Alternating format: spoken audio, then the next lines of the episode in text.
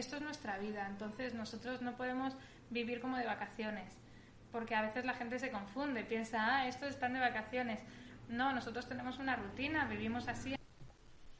Muy buenas, bienvenidos a un episodio más del podcast Nómada Digital. Soy Carles de vivedistinto.com y hoy tengo como invitados a una familia de nómadas. Estamos en Nicaragua y hemos coincidido con los mundos. Ellos son una familia de cinco que viajan en un camión y están dando la vuelta al mundo desde hace dos años, pandemia incluida.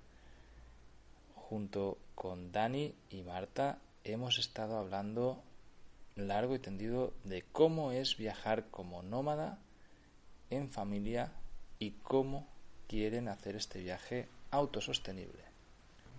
Ellos tienen un canal de YouTube en el que están documentando absolutamente todo el viaje y van a explicarnos cómo gestionan vida y trabajo en un camión mientras cruzan América de punta a punta.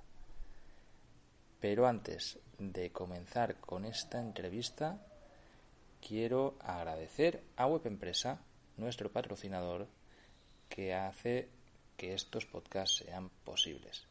Ya sabéis que si queréis tener una web con el mejor servicio hosting en español, en webempresa.com con el código Vive Distinto tenéis un 25% de descuento en todos sus planes.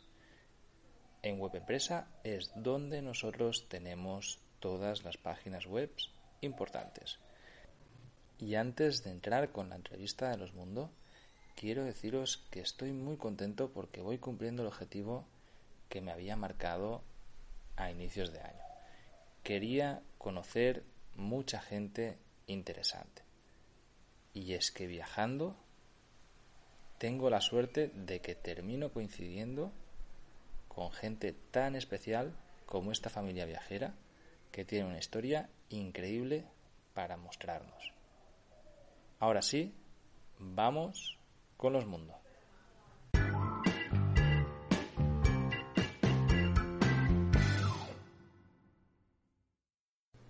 Bueno, pues estamos aquí con una familia viajera que además es muy conocida y que estoy seguro que vais a conocer. Tenemos a los mundos.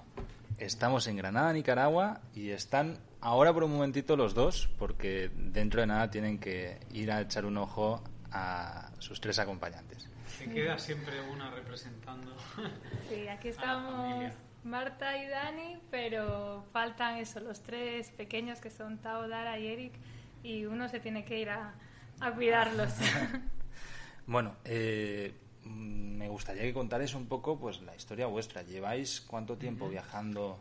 Pues mira, nosotros llevamos ahora 26 meses, o sea, dos años, dos meses. Empezamos el viaje en Uruguay, o sea, llevamos el camión desde Bélgica hasta Uruguay en barco y el viaje por tierra empieza en Uruguay, bajamos hasta Ushuaia, la punta más remota de, Sudamérica, y de ahí fuimos subiendo todo Argentina, Chile, Bolivia, Perú, Ecuador, Colombia, cruzamos a Panamá, Costa Rica, que es donde nos pilló la pandemia, y ya eh, pasado como el primer año de pandemia hemos retomado un poquito el viaje. Habéis estado parados casi un año en Costa Rica. Casi un año. Y además cuando os dio por venir hacia aquí, que, ya podíais volver a subir, cogisteis el COVID.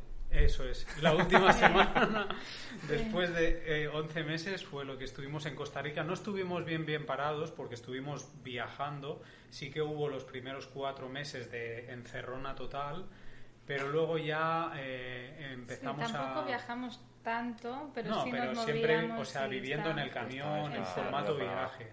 Sí. No... Supongo que para vosotros lo más cómodo es estar en sitios naturales, estar cerca de playa o así, también porque el camión es un espacio reducido para cinco personas y más con tres pequeños. Claro, imagínate pues el primer bloque que, que no sé por qué, pero se dio que, cerraron playas, eh, parques nacionales, o sea, cortaron básicamente la naturaleza del humano, el contacto naturaleza humano. A nosotros eso nos tendría que haber afectado muchísimo, pero suerte que había un hotel de montaña que nos, nos prestó un campito, sus servicios bueno, y un tal. campito, toda la montaña. Sí, sí, sí. Era un sea, montón de menos espacio mal. Era- natural. y tuvimos mucha suerte porque en Costa Rica, pues, es- o sea, pasamos una pandemia de lujo.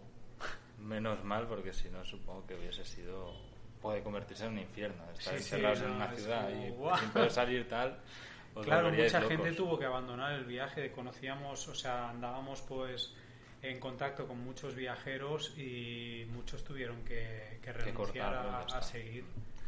¿Cómo os dio por iros de viaje con toda la familia, coger todo, meterlo en un camión y empezar a, a dar la vuelta? O sea, lo digo porque yo muchas veces me encuentro gente en la audiencia que sin ningún tipo de compromiso, o sea, personas solteras, eh, libres completamente, siempre me dicen, hostia, ¿y cómo lo haces? y tal. Sí, todo y, el mundo.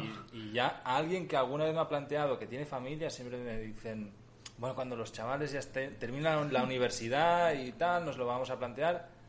Vosotros cogisteis y dijiste, no, esto se puede hacer, Sí. vamos a demostrarlo además, ¿no? Y de ahí supongo que nace un poco también la idea de documentar todo el proceso del viaje, canal de YouTube y, Claro. y tal.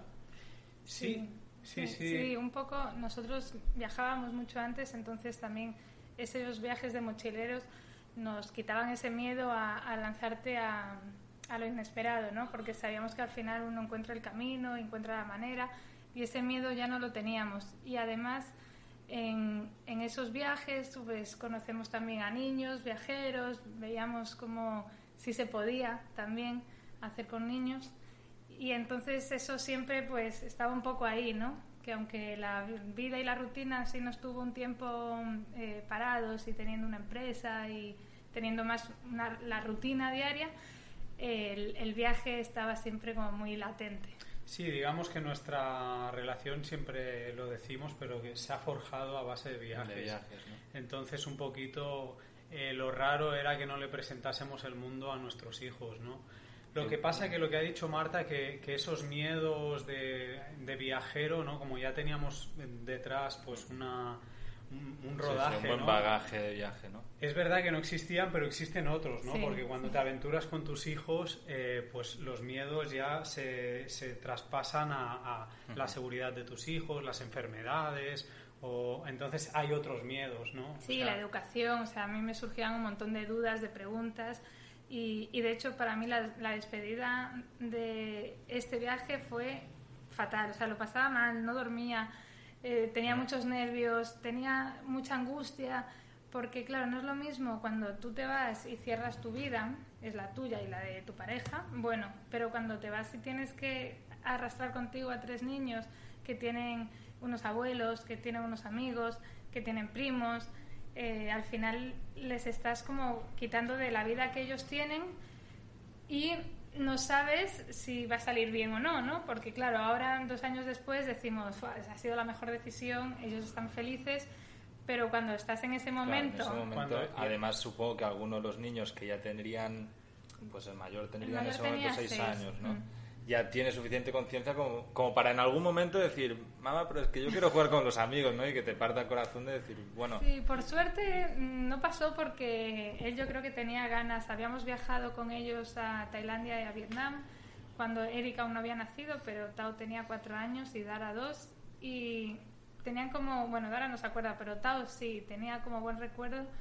Entonces, tampoco, yo creo que es que a esa edad no son tan conscientes de cuánto tiempo va a ser, de eso que no van a ver a... Yo fíjate, lo que veo más que en ese momento en el que estábamos allí en Madrid decidiendo y tal, lo que era más duro era la presión de la propia sociedad, ¿no? Porque cuando tú te vas de backpacker, dejas tu trabajo Mm. y te vas, eh, bueno, eres un loco y un lo que sea, pero cuando ya te vas con tres hijos, eres Es un un irresponsable, sí. ¿qué estás haciendo? Un egoísta. Un egoísta, solo persigues eh, tus cosas y entonces, pues bueno, eso también ejerce ahí pues un una muro de contención, fuerte, ¿no? claro, sí, sí, sí. Sí, Eh, porque piensas eso, ¿no? Realmente lo estoy haciendo por nosotros, lo estoy haciendo por ellos, entonces eso te hace dudar. Obviamente uno sabe que no, que esto lo haces, nosotros lo hacíamos porque queríamos estar en familia, porque queríamos disfrutar de la infancia de nuestros hijos, queríamos que ellos cuando fueran pequeños no estuvieran tanto tiempo metidos en cuatro paredes, sino que disfrutaran del mundo, que aprendieran con pues lo mismo que nosotros habíamos experimentado viajando, que ellos tuvieran esa libertad ¿no? de, de vivir una infancia mucho más libre y, y más emocionante, ¿no? Y entonces sí lo sabes, pero luego es lo que dice Dani, todo lo que la gente te dice, pues empiezas a dudar. ¿Realmente ellos van a estar bien o yo quiero que vayan a estar bien? ¿El entorno ¿no? más directo os, os, apoyó, es decir, padres y tal en la decisión, o le costó bastante?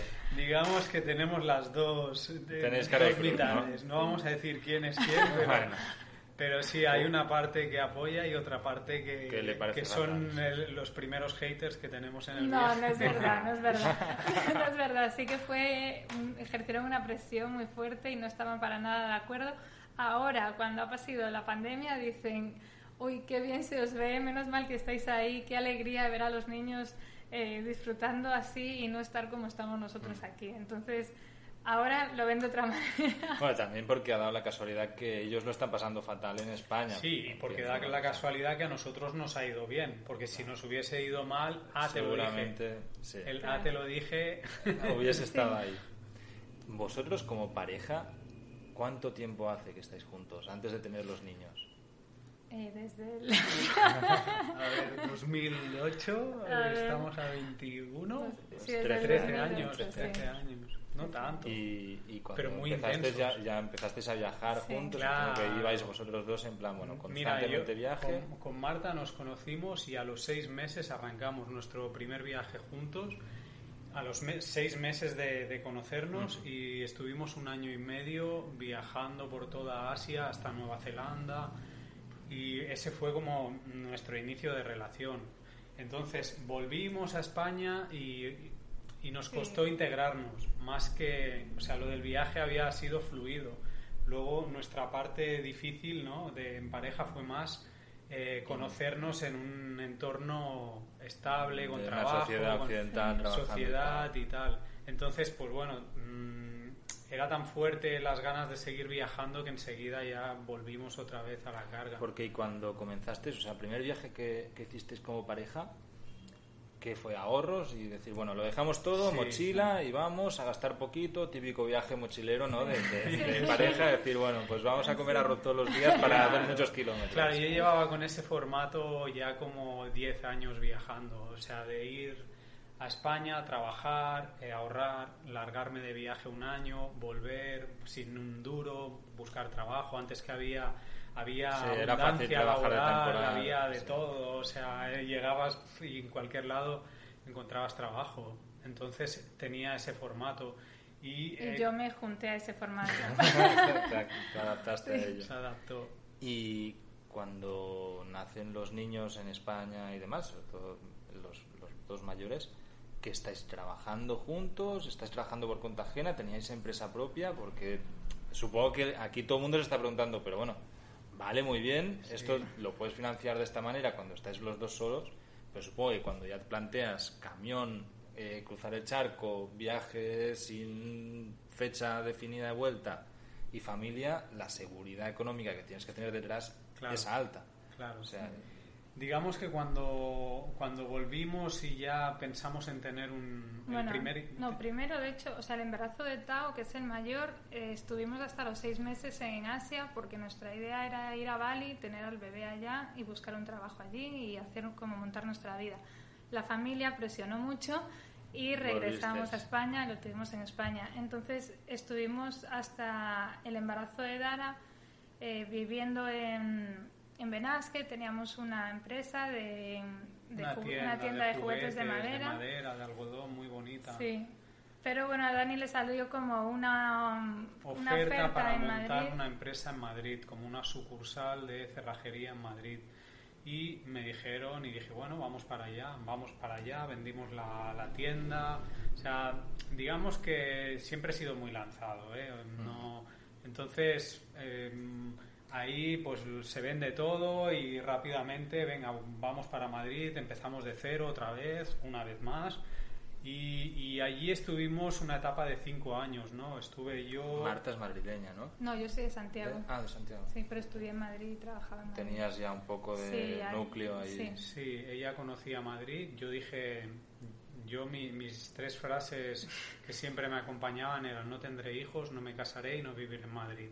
Bueno. Pasado por el aro. ahora, ahora pasas por el aro y eres de los que dice, uy, en Madrid el agua está muy buena, ¿no? Sí, eso es. No es como digo, joder. O sea, Bueno. está- este, para que Sí, veas sí. lo bocazas que puede llegar a ser. Entonces montasteis la sucursal de una cerrajería Sí, en monté, Madrid. claro, la, la monté yo porque Marta decidió dedicarse a pleno con los niños, ¿no? Ella, ella trabajaba en publicidad y eh, cuando empezamos con todo el tema de niños, pues ella decidió eh, cortar con eso porque es una vida muy esclava y muy... Bueno, es que no...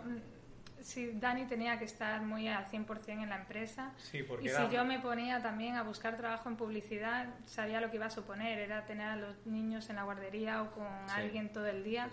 Y preferí, mientras nos llegara, como ya estamos acostumbrados a vivir con muy poco por los viajes, a comer arroz todos Mm. los días, pues entonces digo, mientras nos llegue, yo prefiero estar con los niños. También Tao era muy pequeño y estaba embarazada de Dara, entonces fue como...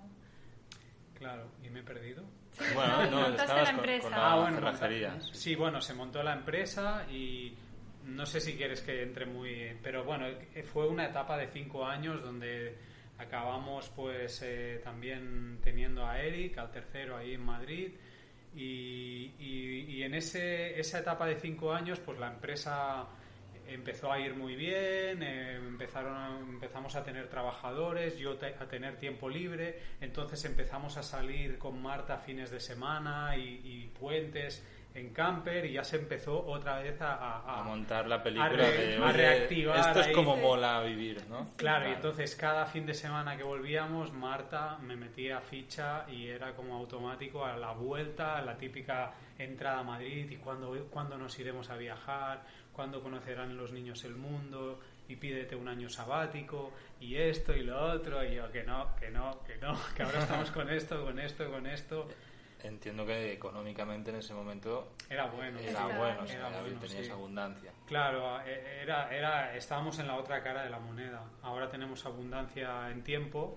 Sí, Cuando eres millonario en tiempo, no lo eres en... exactamente. Pero sí, la vida, o sea, Dani había conseguido te- estar, eh, tener una vida bastante estable porque, o sea, que está cómoda porque no tenía que trabajar un montón de horas, ya había conseguido, porque al principio sí trabajaba muchísimas horas, pero había conseguido pues estar en casa cuando salían los niños del cole, Yo trabajaba como Eh, los bomberos, seis meses sí, seis meses no. sí, tenía, Eh, eh, o sea, con, a medias con un socio. pero era una semana sí, una no. Claro, entonces lo, lo teníamos partido así, una semana libre y una semana de trabajo.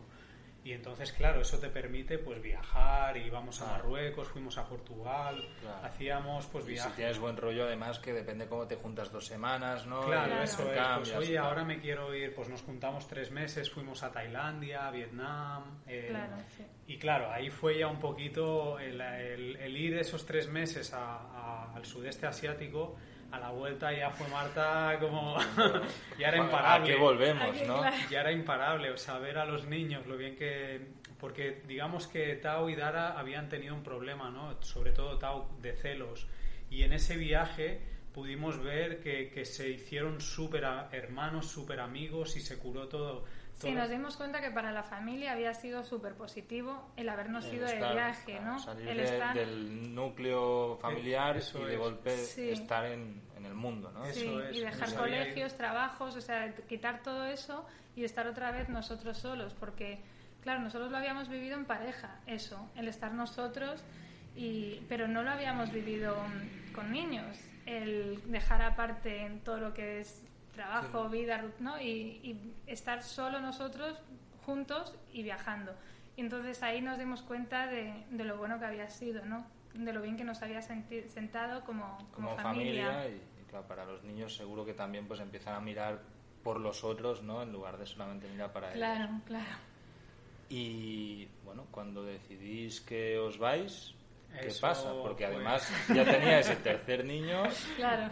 Y, y me imagino que no es eso de cojo y me voy, sino que lo llevabais maquinando un tiempo y tal. No, no, o- no, todo lo contrario. De hecho, o sea, el siguiente paso era ir a vivir a la sierra, ¿no? O sea, la sierra, tal cual, esa era la proyección y hacia eso caminábamos. Lo que pasa que tú sabes cómo es la vida, que aparece un sueño, uno, yo me despierto así con un sueño y ¡pum!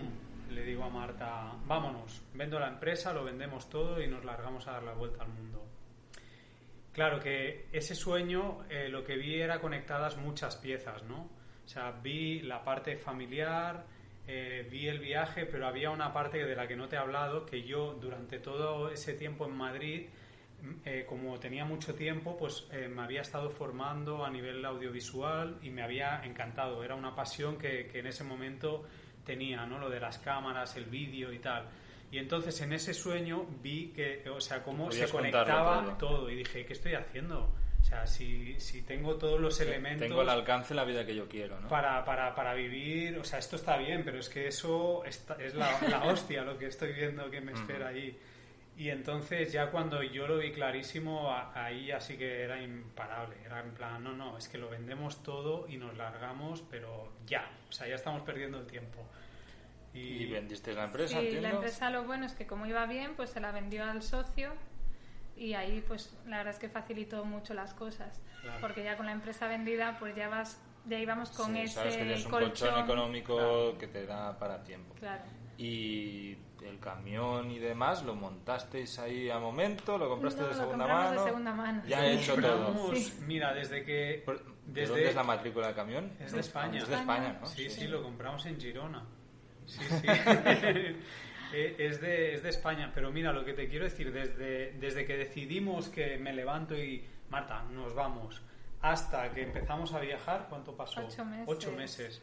Con Muy- es poco ocho tiempo, meses sí, sí, para vender la vender empresa, para montar todo, cerrar, eh, toda una vida en Madrid. para No nos dio tiempo de preparar nada. Fue más eh, poder cerrarlo todo. Sí. Porque yo también, claro, vendí la empresa, pero se la vendí, tuve que convencerle de alguna forma, ¿no? Y le, le dije, mira, eh, cuando me vaya yo de aquí tiene que estar en, en- de esta manera, con una persona que sepa hacer todo lo que yo hago, con... Sí que se la dejó bien. Supongo que entonces también facilidades de un pago, cualquier Claro, historia. claro, claro. entonces un día para eso- otro no puedes decir, oye, Sí, desembolsame una mortera, a lo mejor no lo es. tienes. Entonces, claro, también eh, en ese momento la empresa me exigía mucho más de lo que de lo que eh, había sido mi vida en los últimos dos años. Sí, trabajó como mucho más ese fin de empresa para dejárselo para bien a nivel dejárselo que le había bien como y para formar a, a las personas toda la parte que yo hacía de estrategia, de marketing digital, de, de- de Google, de SEO y todo eso. Entonces, bueno, pues eh, nos dio tiempo en esos ocho meses de cerrar y, y nos fuimos así, o sea, con De una hecho, mano... llegamos al, al- bien, con el camión a recogerlo, no sabíamos usar nada. ¿Y el agua cómo funciona? habíamos ¿Y el baño? el ¿Cómo camión, es esto? no. O sea, no ah, pero teníamos eso, eso ni lo idea. compraste ya en Sudamérica. Sí, es- No, lo compramos en España y lo enviamos y lo habíamos Joder. probado un, Un fin de un semana. semana. Pero y de Pero- motor estaba bien, por lo menos. Sí, sí, sí, sí. Sí, bueno, o sea, ¿Qué, qué mar- qué marca es ese camión? Es un Mitsubishi Fuso. Bueno, repuestos de Mitsubishi por Sí. aquí Sí. encontráis. Sí, sí, pero que yo no tengo ni idea de mecánica, lo compré también, así muy a la ciega, o sea, fue todo como muy a la aventura. Eh, fue, pues como yo te digo, muy pasional todo, ¿no? O sea, ¡pah!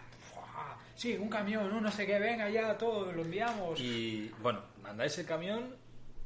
Logísticamente supongo que es un poco complicado, o sea que no es eso de lo monto en un barco y chao, hay que preparar papeles, preparar la Sí. importación del otro lado, todo esto supongo que cuesta. Sí, es un poco embrollo, o sea, al final es menos de lo que uno se imagina, pero al principio, claro, dices, bueno, ¿yo por dónde empiezo, no?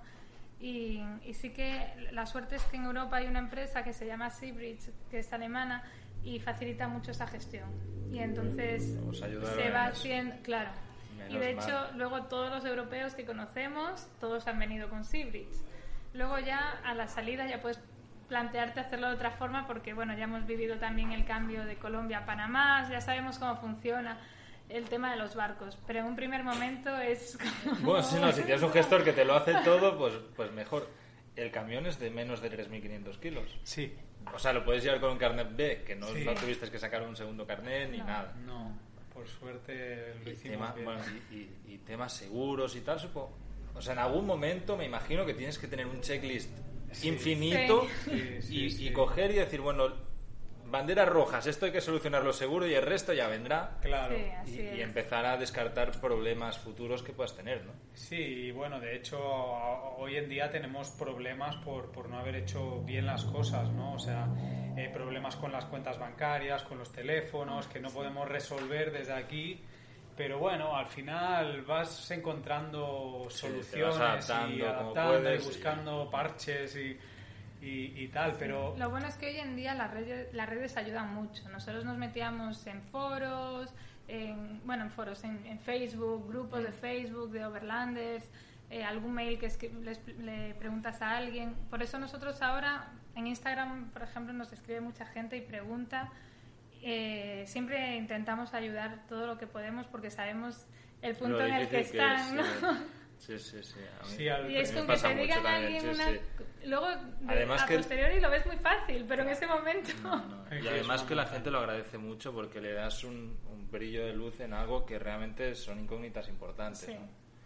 Y bueno, todo esto, ¿vale? Montáis el camión, lo enviáis, decidís que os venís toda la familia y entiendo que definís que hay un presupuesto de viaje o algo Claro. así, o, o ya vais con un ingreso online o con la idea de canal no, de. YouTube para financiarlo o cómo... Vamos con ideas, vamos con ideas y con objetivos. Eh, lo que te dije, o sea, es verdad que al principio, lo que pasa que también fue cambiando de forma todo, ¿no? Al principio teníamos más una idea de generar contenido audiovisual, pero intentar montar una productora nuestra y intentar hablar pues con alguna productora a nivel de tele, un poco flipados, sí, muy flipados. Yo- es muy difícil eso, pero bueno. él, porque Sí, sí, yo, al que venía final. del mundo audiovisual de otra rama, que soy de publicidad, es distinto, pero yo sé que está muy, muy Pero llam- complicado. llamamos a puertas, a la de Calleja, a la de Emilio Aragón. Estuvimos a punto de cerrar alguna. No, estuvimos a punto de tener una reunión. de cerrar alguna reunión, Sí, sí, sí. de cerrar alguna reunión,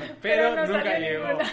Claro, imagínate, o sea, pero al final, bueno, yo estoy más contento aquí en donde estamos que se, en YouTube, porque al final eh, Es contenido propio, libre, eres libre, no tienes, eh, haces lo que te da la gana realmente. Y YouTube ahora mismo, o sea, os tiene que estar dando algún ingreso. Sí, de- digamos que, mira, volvemos a- al punto que has dicho, ¿no? O sea, nosotros arrancamos con esos ahorros y eh, yo, mm, digamos que hablo con Marta y nos ponemos un límite de que en dos años tenemos que estar ya eh, Generando. Generando, o sea, Sí, ser, casi- autosostenibles. sí. Casi ser autosostenibles. No lo hemos conseguido. Pero ¿eh? para mí el, punto, el punto era este. Es decir, vosotros no planteáis el viaje con decir tenemos 30.000 euros, 50.000 Claro. o lo que sea y hasta cuando se acaben, sino decir, oye, no, durante este tiempo tenemos este margen de tiempo para crear algo que nos sea totalmente autosostenible y a partir de aquí ya podremos viajar sin Eso necesidad de es. estar mirando el dinero. ¿no? Eso, Eso es, porque ese- si no sabíamos que pues sería eso, lo que durara, uno Claro. o dos años y ya nos tendríamos que volver. Luego la frustración sería mayor y todo. Claro, y volver a qué, otra vez a montar que una empresa, o sea, entonces dijimos vamos a claro. aprovechar ese tiempo que tenemos dinero del viaje para ir generando contenido, ir moviéndonos en las redes sociales, que no teníamos ni idea, yo no tenía Instagram. No, o sea, tenía el Facebook de eso de cuando viajas, que le das el Facebook al amigo que has conocido en... ¿no? Sí. Y, y no teníamos Nada, ni él, o sea, ni idea. no, ni- ni yo de YouTube, ni nada. Pero digamos que eh, en ese momento nos ponemos eh, un máximo de 1.500 euros al mes, ¿vale? De O sea, gasto. de gasto. De- ¿Cómo, cómo lo controláis? Con una aplicación, Tripcoin. Sí, Yo utilizo sí, Wallet, pero bueno, sí, es, ser lo pare- mismo. es Sí, sí, parecido, sí. sí, sí. pero más o menos dijimos, vale, o sea, al final, ¿qué es lo que más va a consumir el, el vehículo? El Pero diésel? son 1.500 euros incluidos los billetes de barcos, avión, todo, los todo, barcos, todo o sea, gasto. todo gasto Yo- completo. Yo, en esto lo que me he hecho es, es un presupuesto anual, directamente porque los meses son muy variables, Claro, dependiendo de lo claro, que te muevas es. o es. viajes o no. Eso es. En, en mi caso, y aquí lo he enseñado varias veces, son 14.400 euros, que Claro. son 1.200 mensuales, pero tengo tres presupuestos. Tengo el del día a día, el de grandes viajes y el de gastos anuales como seguros o, o cosas del equipo, la cámara o lo que sea, ¿no? Y de esta forma también mantienes un poco la, la- bueno, pues el orden de decir. Claro. tanto me gasto en viajes que ahora también luego pues me monté todo esto, vino COVID, ya estaba por culo la Claro, estructura, sí, no sirve, pero, tienes que pero bueno, te vas adaptando. Sí, Entonces, no- nosotros eh, dijimos 18.000 al año, ¿vale? Lo que pasa es que, claro, el tema de viajar en vehículo eh, aumenta mucho los gastos, porque ya solo cruzar el charco, el camión significan 3.000 euros. y Eh, luego cruzar vosotros el charco son otros 3.000 casi. ¿no? Claro. O sea, soy, soy Bueno, Marta es buena buscando billetes y lo consiguió a la mitad, 1.500. Pero sí, al final, solo cruzar eh, continentes son 4 5.000 euros prácticamente. Pasar de Sudamérica a Centroamérica es otro, otro taco de 3.500 euros. Entonces, bueno, todo eso está dentro de los 18.000 euros anuales. El primer año eh, nos eh, pasamos muy justos, ¿no? O sea, lo, lo hicimos con ese presupuesto y el segundo año, gracias a la pandemia, pues conseguimos un eh, montón gasto, reducir ¿no? Sí. mogollón, porque al final el que más consume, como te he dicho, es el camión. ¿Por qué? Porque es un camión que chupa 18 litros a los 100 kilómetros y se, se come más de la mitad del presupuesto cuando hacemos ruta carretera y manta. Lo bueno es que nuestros hijos son pajarillos y comen. Poquito, Nos han salido low cost. normal. Sí. y sí. Supongo que, claro, también vosotros o sea, hacéis mucha vida en el camión. No vais Sí. a comer fuera cuando No, estáis fuera. es todo En Nicaragua sí. En En Nicaragua Nicaragua sí. sí. Yo, yo, de hecho, desde que estoy otra vez en Nicaragua, que no he comido ni una sola vez cocinando. Y me Sí. sabe hasta mal porque hay veces que digo, es que quiero cocinar, pero bueno, al final terminas Bueno, yendo a comer a nosotros nos ha pasado que hemos visto los gastos de este último mes y es como, wow, nos hemos gastado más que en Costa Rica, pero porque claro, el último mes en Costa Rica, o no me acuerdo, estábamos parados prácticamente comiendo siempre en el camión, haciendo de aquí, es comiendo fuera, tomando las toñas, las cervezas. Sí, sí, es sí. como que nos hemos relajado mucho y también hemos hecho compras, ¿no? Que no, no habíamos hecho en Costa Rica por ser caro y al llegar aquí aprovechado. hemos aprovechado. Claro, Entonces Aquí ahí todo lo que ropa y demás Todo, está muy, claro. muy tirado. Eso. Todo en cambiar el armario entero de los tres niños, Sí, o sea, sí. fu.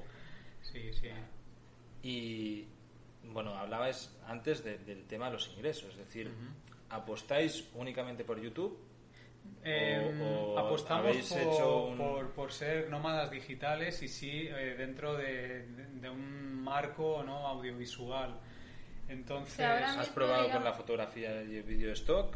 no, pero Pero ya son ¿A, demasiadas a qué esperas? señales. ¿eh? Sí, sí, todo el luego, mundo. luego cuando termine la, la entrevista te enseño alguna cosilla que seguro que... sí, sí, eso y el. Bitcoin no paran de decírmelo.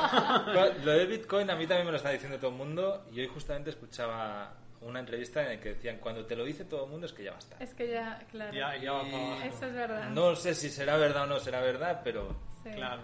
A mí me da más miedo. Yo prefiero lo de la foto de stock que lo de. A mí esas cosas. Soy muy Bueno. a la antigua, ¿sabes? prefiero como más seguro.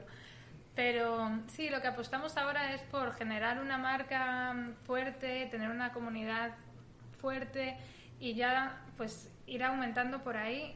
Y sabemos que hay más cosas que podíamos hacer para estar generando más ingresos, pero también estamos viajando y con tres niños. Entonces, eso significaría trabajar más y dejar sacrificar de... una parte del viaje. ¿no? Eso es. Y también, claro, tenemos que hacer el colegio de los niños, o sea, no es tan libre como cuando uno está solo. Entonces, bueno, sí podríamos, tenemos ideas, sabemos que hay como otras fórmulas, pero ahora mismo nos costaría mucho meternos en más cosas que no es este generar una buena Por comunidad. ejemplo, Marta tiene que escribir un libro. Sí. es algo Por que empezó ejemplo. hace tiempo y todavía. Pero hay- como ese proyecto hay muchos otros y muchas otras ideas. O sea, por ideas no, no es. ¿eh? Se pueden desarrollar eh, un montón de, de cosas ¿no? para, para sacarle partido y, y ingresos a tu viaje. Pero nosotros ahora lo fácil es YouTube, porque ya tenemos una comunidad y, y ahora ya es seguir creciendo orgánicamente. eh, y actualmente YouTube, mm, pues digamos que está, está dándonos un 60% de, de los ingresos. mensual. Es que, bueno, también estábamos bastante bien.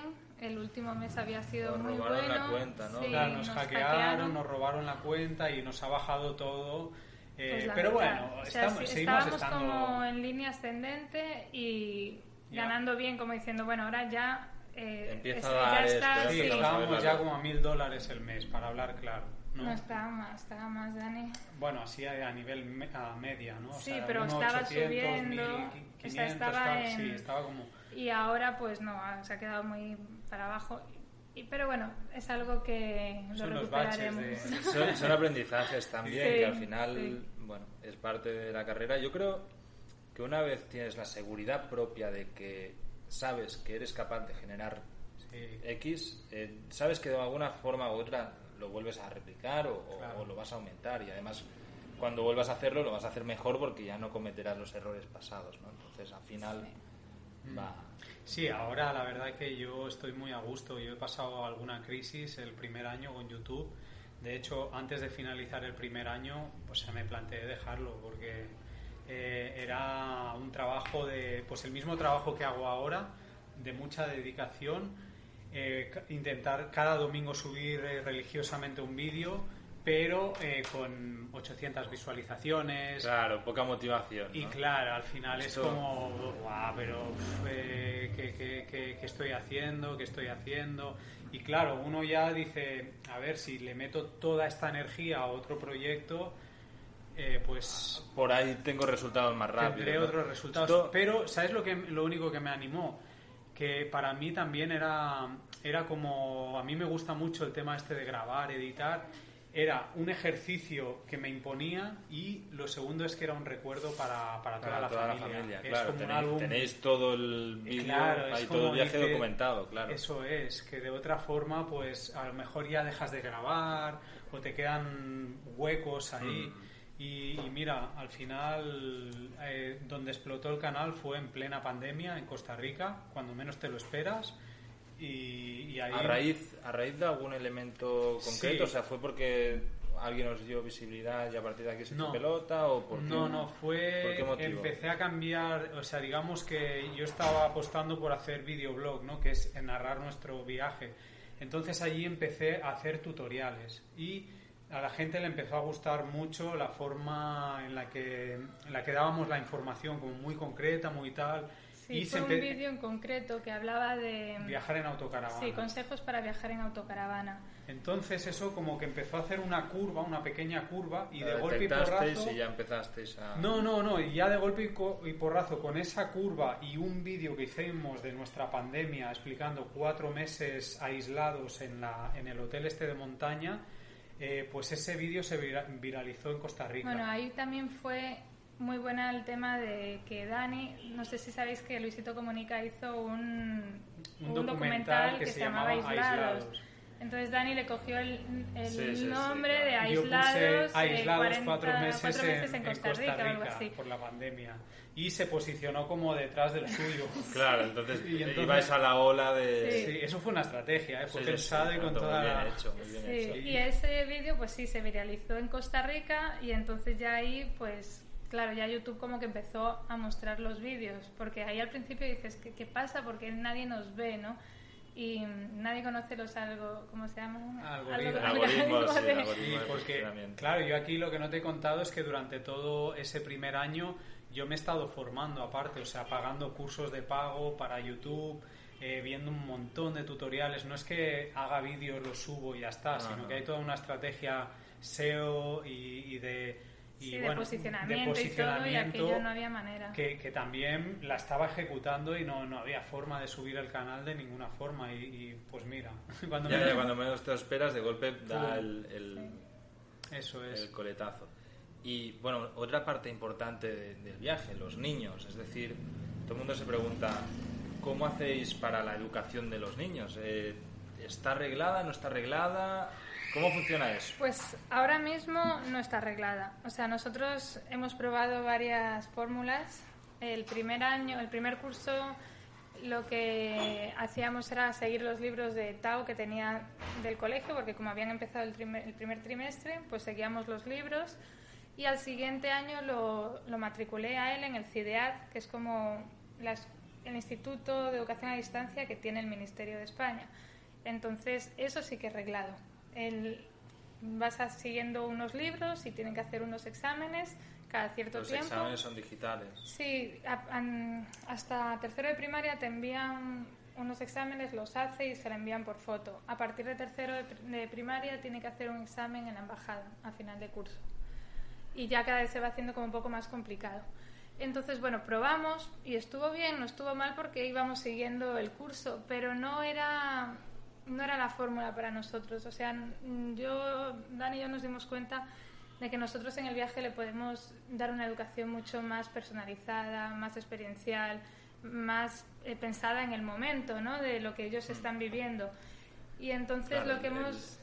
lo otro sencillamente va siguiendo el sistema educativo español que no está pensado para un niño que está viajando, evidentemente, y que además por lo que nosotros conocemos, pues está bastante obsoleto en cuanto a lo que es la realidad del día a día. Y había muchas cosas que eran muy absurdas porque ciencias sociales o naturales las estaba viviendo mucho más en, en, el momento, en el viaje.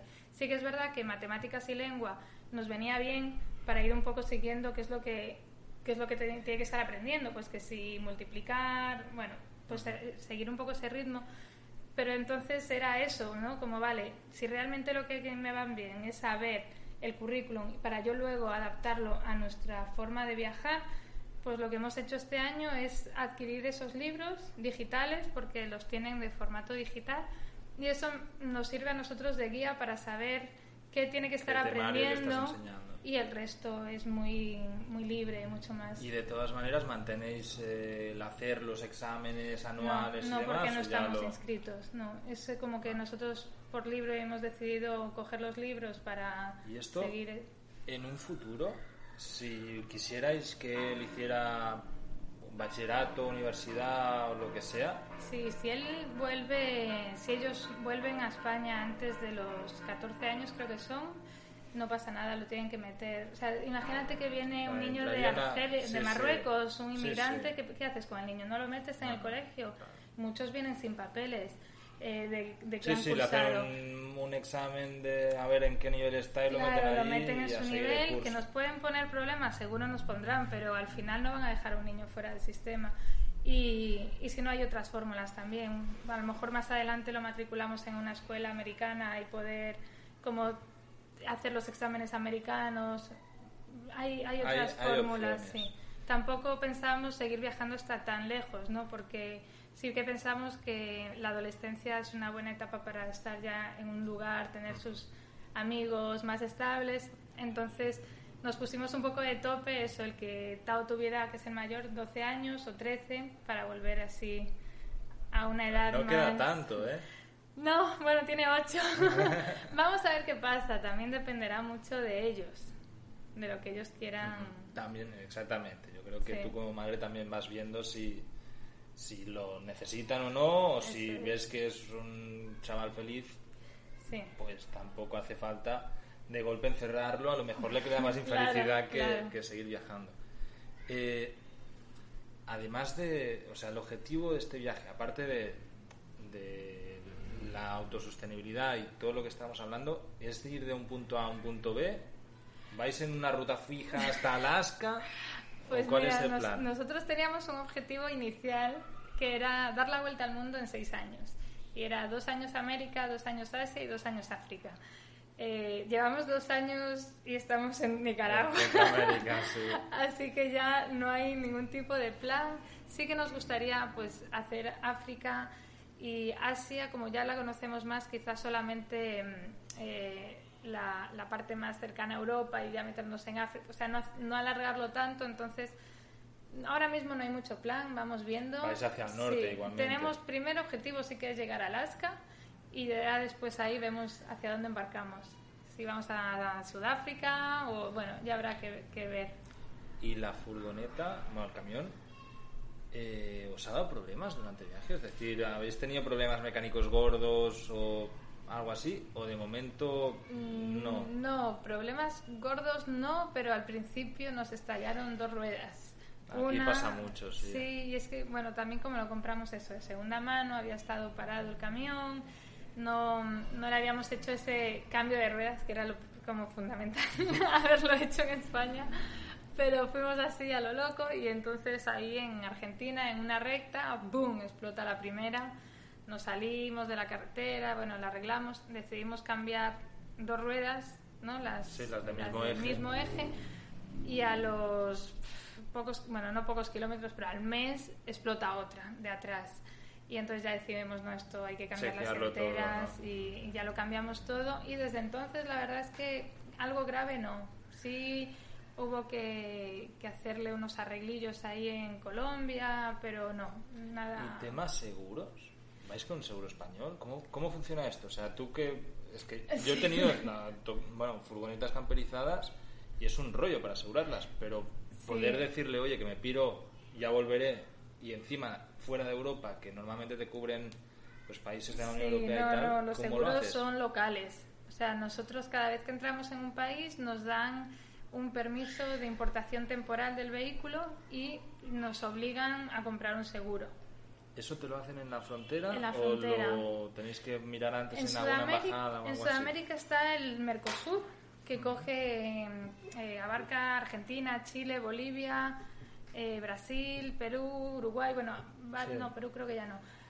Bueno, o- Ah, coge sí, varios países de- países. Y ese, por ejemplo, lo contratamos online antes de salir de España, porque para recoger el vehículo en el puerto tiene que tener el seguro. Claro. Entonces ese a través de pues una asegura pues lo mismo buscando en Facebook A- en grupos a alguien, sí, sí, al final salió que- un y entonces lo contratamos así y vamos con eso hasta es- hasta que ya no había más Mercosur y ya eran las fronteras y ahí lo haces en la propia frontera porque ya ya saben ellos mismos te indican no después de hacer el trámite primero siempre los visados con migración luego es aduanas para el vehículo, lo del permiso temporal, y luego ya te dicen tienes que ir al seguro, lo puedes hacer en esta oficina, y siempre hay alguna oficina por ahí. Y, y es más fácil, es que al final es más fácil de lo que Ya. uno se plantea Ya, cuando tú está llegas en casa. allí y una vez estás, pues, bueno, Vas lo, lo así. resuelves y punto, Sí. es que no hay otra, ¿no? Sí, pero y, sí. y, bueno, ahora aquí, de hecho mañana es lo que tenéis que ir a hacer de extender el, el tema este aquí en Managua, ¿no? En- Sí, lo del vehículo. capital. Que os lo dan por 30 días y tenéis que ir extendiendo. Sí. Y vosotros he visado que tenéis turísticos de 90. Es de 90 del C4, los cuatro países de Sí. Centroamérica. Sí, normalmente en todo Sudamérica lo normal es que te den el mismo tiempo del permiso del vehículo que del visado. O sea, si Sería lo lógico, tres- ¿no? sí. Si. Pero en Panamá ya pasaba eso también. Te dan tres meses y un mes solo de- del vehículo, pero lo puedes renovar muy fácilmente en Ciudad de Panamá y en David. En Nicaragua pasa lo mismo, es un poco más complicado porque solo tienes Managua para hacerlo. Y entonces es como, "Ay, otra vez me obligan a ir a Managua. Y si estoy Sí. en el norte, no lejos. no o- te apetece nada, pero Sí. bueno, eso los que residimos aquí lo hemos sufrido bastante más. Sí, sí, Sí. cualquier trámite tienes que irte a Managua y, y si estás en el Caribe hay que coger una avioneta te la coges, o sea, te claro. jodes y, y a Managua hacer el trámite. Sí. Sí, sí. Sí, pues en esa, en esa estamos. Y luego, pues ahora nos vencerá también dentro de un mes el, el del visado y vemos, ya veremos si lo, seguramente lo renovemos en El Salvador o en Guatemala o no sé, a ver dónde nos pilla. Donde o aquí, coja, a lo mejor aquí Si también. seguís por aquí. Y temas de seguridad. Sea, ¿cómo lo hacéis? ¿El día a día? ¿Vais con el camión y dormís en cualquier lado? ¿O siempre buscáis algún parking donde poder, de algún hotel o de algo, para que tengáis medio vigilancia? ¿Cómo hacéis?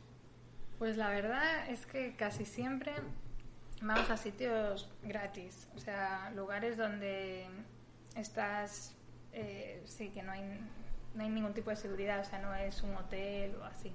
Pero es verdad que dependiendo de, que siempre buscamos sitios que sean seguros, o sea, que haya gente o que haya un bar. o sea, aquí, por ejemplo, en Nicaragua lo que estamos haciendo mucho es, llegas a una playa, hay un par de bares, oye, está bien aquí, sí, y- entonces te tomas algo, unas cervezas Sí. o una cena y ya ellos lo vigilan. Vamos viendo depen- dependiendo del país y dependiendo del lugar, ¿no? Porque también cambia mucho. Eh, hay una aplicación que llevamos todos los viajeros que se llama iOverlander, es gratuita y la vamos, se va haciendo con las, eh, con las opiniones de los propios viajeros, que dicen, en este lugar está bueno para dormir, está es seguro, bla, bla. Y entonces ahí es un poco lo que vamos siguiendo. Luego mucho hablar con la gente, porque la gente también te indica, uy, aquí no, esto no es seguro, eh, ahí sí, tranquilos. Por ejemplo, en ciudades, que es mm, como los sitios más inseguros, sí que buscamos pues cerca de los bomberos, de la policía o eso, un hotel y le dices puedo aparcar Sí, y pagas algo, ¿no? También Y- a- ahora, dentro de todo lo malo de la pandemia, estáis en muy buen momento de acercaros a cualquier sitio Sí. donde no... Los hoteles están vacíos aquí, entonces es muy fácil ir al hotel y, y como ha tenido que despedir a todo el mundo, está el dueño ahí, ¿no? Y le dices, oye, mira, ¿qué tal? Y Es más normalmente es más, sí. más sencillo que, que te den permiso. Sí, sí, sí. Sí, no, y, y eso, como también hay muchas veces eso, se- gente que está vigilando, entonces pues le das un poco al vigilante y ya está, ¿no? Es el... Aquí en Nicaragua lo normal son 50 Sí, córdobas, sí, que estamos hablando de un euro y medio Claro. y con eso duermes en cualquier Eso lado. es. Y bueno, no habéis tenido ningún susto de, en este sentido. No, no, no, ninguno. No, porque en eso sí que también somos bastante precavidos. O sea, mucha gente piensa que vamos así como vamos, en los vídeos se nos ve muy ingenuos, muy felices. y muy- pero, pero- mucha cabeza, está O clarísimo. sea, vamos con tres niños y con un equipo también audiovisual importante, entonces no vamos a, a ponernos en riesgo, ¿no? Entonces sí que, a ver, puede pasar, porque a veces, aunque estés en un lugar seguro, de repente te entra un loco y, y te puede pasar algo. Pero en principio nosotros buscamos siempre lugares donde, donde nos encontremos que, que estamos seguros. Y aparte del tema del COVID, ¿habéis tenido algún otro problema de salud grave? Porque eso entiendo que además Sí. fue... ¿Cómo supisteis que teníais el COVID? O sea, Bueno, porque no os enfermasteis mucho, no, ¿no? Dani se enfermó, Dani se empezó a encontrar mal y yo le decía, uy, esto, esto A ver pinta, qué onda, ¿no? pinta Sí. mal porque los niños justo unos días antes habían estado un día así como enfermitos, muy poco, pero habían tenido dolor de garganta o fiebre, así estaban como que unos Más días apagados, antes habían ¿no? tenido ahí unos, y también era como raro, pero habíamos estado en unas cataratas con Kiki Arnaiz Ujú.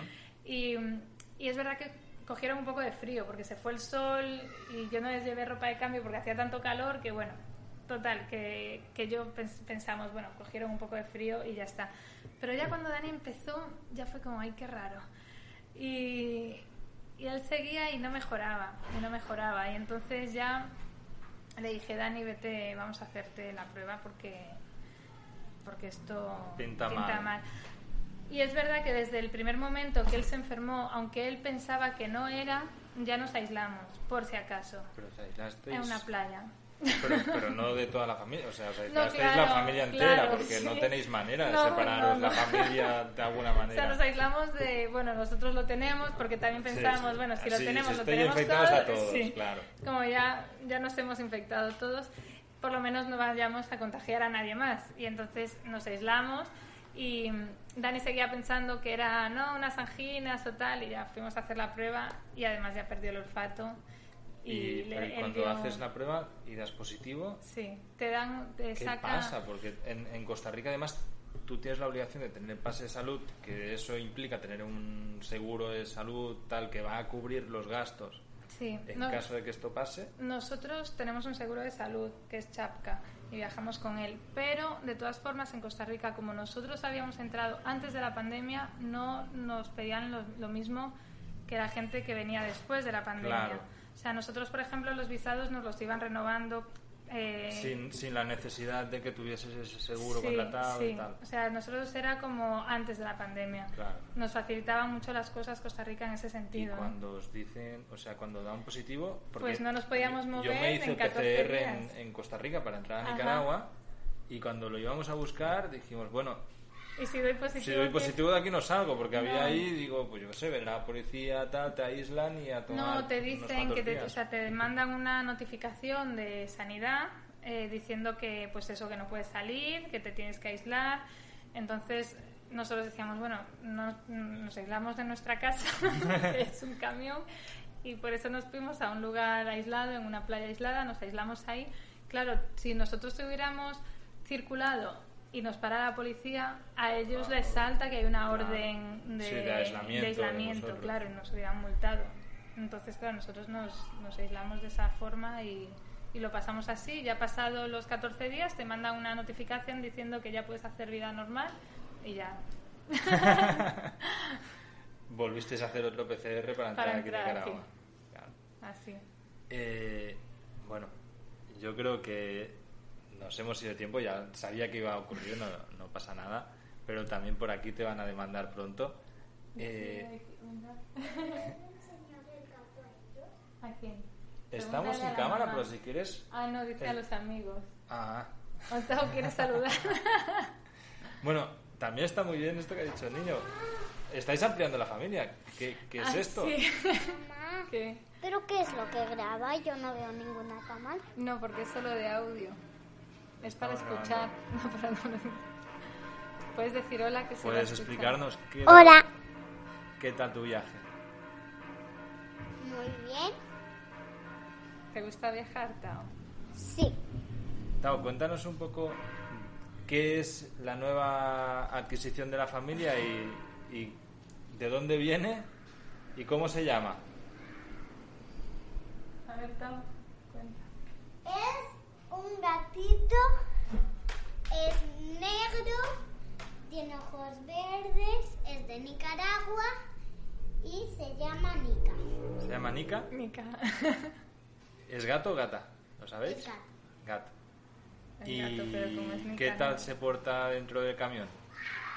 Pues bien, ya sabe cuál casa, ya sabe cuál es el van, ya sabe dónde tiene que ir a Bueno, eh, esto que habéis visto es también una de las realidades y es muy fácil, voy a editarlo un poquito, pero vamos a dejar un trozo para que entendáis también cómo es el día a día de los mundos.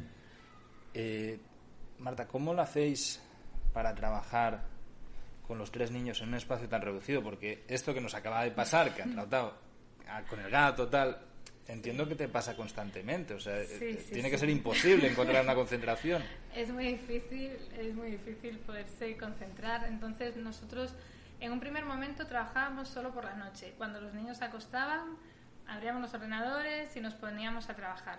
Eso llegó a ser demasiado agotador porque también muchas veces o estás con O no, gente, no- o no te apetece, no te o apetece. necesitas descansar Sí. y estás rendido también, Eso claro. es. Entonces ahora Dani, que es el que más trabajo, más horas de trabajo necesita, porque es el que graba, el que edita, pues entonces él sí que dice, hay momentos, bueno, necesitamos buscarnos un sitio donde yo pueda editar.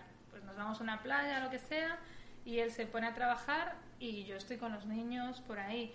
Como yo puedo con el móvil pues ir contestando, yo soy más la que está un poco mm, en otras redes y contestando a la gente, ¿no? Más el contacto con la gente y con las marcas. Entonces, bueno, pues si estoy por ahí en la playa, de vez en cuando pues voy contestando, me voy sacando un poco así el tiempo como puedo. Pero mm, Dani sí tiene eso, sus momentos, pero no hay una rutina, no es que digamos eh, por las mañanas, o sea, la rutina que tenemos es la del colegio, eso sí, por las mañanas desayunamos y hacemos un poquito de cole y ya después lo que dé el día. Si es un momento de edición, pues buscamos un sitio donde los niños puedan estar libres. Tenéis autonomía eléctrica, o sea, tenéis paneles solares Sí. en, en la furgo. Somos y es- autónomos totalmente. Sí, ¿no? Sí, entonces siempre estamos en lugares de, de naturaleza, donde los niños se puedan eh, expandir y no estar metidos en el camión. Muchas veces si quieren estar, pues si juegan a los Lego o pintan, pero normalmente fuera. Y si estamos en sitios donde hay niños, pues ya mejor que mejor, pues ya están Claro, ellos están jugando con otros niños. niños, y como es el caso de ahora que están ahí Claro, disfrutando claro. en, en una Sí, piscina. eso es. Y normalmente estamos con gente, ¿no? Porque siempre hay niños en el mundo. ¿Cómo hacéis? eh, bueno, igual que ahora estáis aquí conmigo y hace unos días estabais también con otra gente, ¿os sucede muchísimo que realmente se os llena la agenda de personas en cada lugar que por una razón u otra os contactan y oye, va, vamos a vernos Pues, tal? Nos está, o sea, en Nicaragua está siendo un poco así, o Sí, sea, ¿no? de- pues que llevamos muchos años boca, de, de boca y tiro porque me toca. O sea, vamos de aquí para allá porque nos invitan en un lado, luego nos dicen de ir a otro. Y ya nos pasó a ver en Costa Rica, como el vídeo ese se hizo viral, nos conocía mucha gente y de hecho nos paraban a lo mejor en la carretera, ¿no? Ay, os seguimos en YouTube o una foto algo.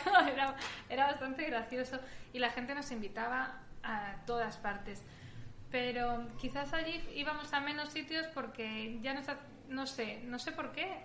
Aquí ha sido distinto. Aquí es como que, que vamos un poco A lo que toque, sí, ¿no? Sí, Y vamos sí. aquí y ahora conocemos a no sé quién nos lleva allá y luego y, y estamos un poco sí conociendo a mucha gente y, y siendo invitados a, a muchos sitios.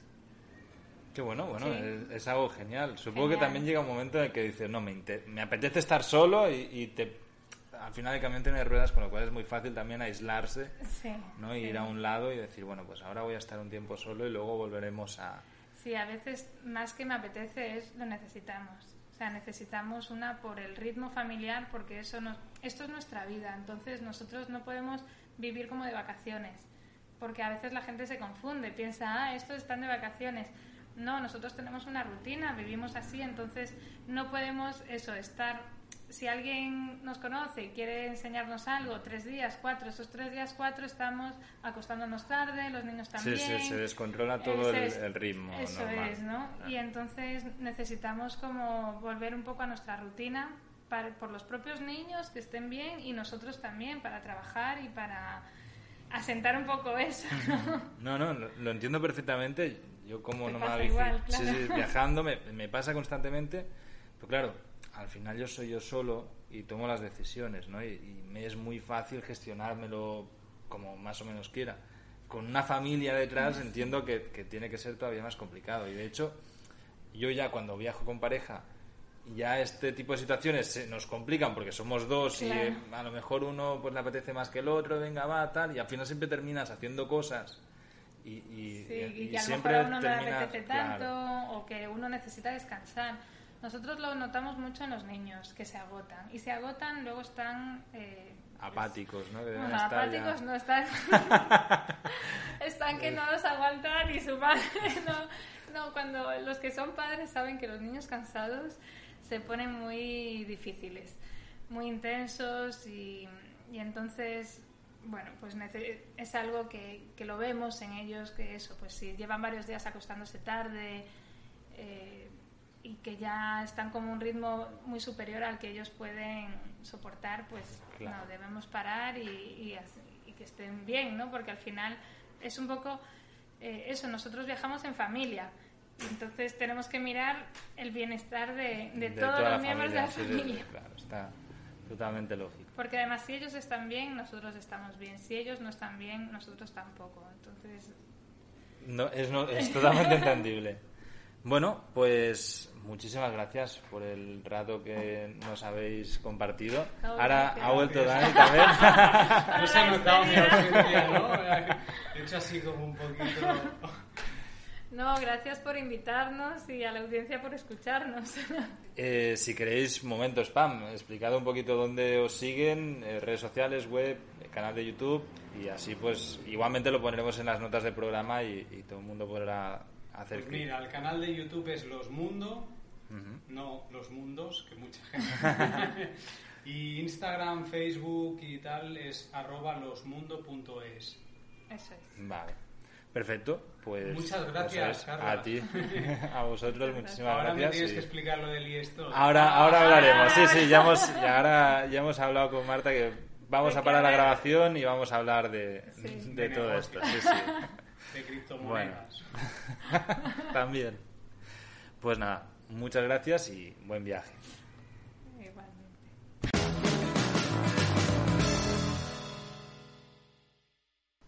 Hola, hola, Carles al habla de nuevo. Bueno, espero que hayáis disfrutado de esta entrevista con Los Mundo y quería hacer alguna reflexión sobre todo lo que nos han hablado, porque después de la entrevista estuvimos bastante rato pues compartiendo y, charlando, fuimos a cenar, e incluso al día siguiente nos volvimos a ver. Y de su experiencia me di cuenta de que si tienes ganas, todo es posible. Incluso dejarlo todo, coger un camión, tus tres hijos, el menor de un año, e irte a dar la vuelta al mundo. Esto es lo que han hecho ellos y lo comparten con tanta naturalidad que, que lo podemos ver normal. Pero es que realmente es normal. No, no es una locura, no es algo tan difícil. Y os aseguro que los niños son mega felices, muy, muy cultos e inteligentes. Y hablas con cualquiera de ellos y tienen unas ganas de conocer el mundo, de, de visitar sitios. Nos hablaban de que quieren ir a un volcán en Guatemala, que quieren conocer en México, la selva, en Oaxaca. Entonces, después de conocerlos bien, te das cuenta de que no solo es posible una vida alternativa de esta manera, sino que es que además es muy sana. Y ves que si te lo montas bien y sabes hacerlo y tienes ganas y lo coges todo y te vas, todo es posible. Y en esto ellos son una prueba enorme. Sencillamente lo dejaron todo, se lanzaron a por su sueño, lo están viviendo y están viviendo de él y saben que pueden continuar hasta que quieran cambiar de sueño. Y sus niños se lo van a agradecer toda, toda la vida.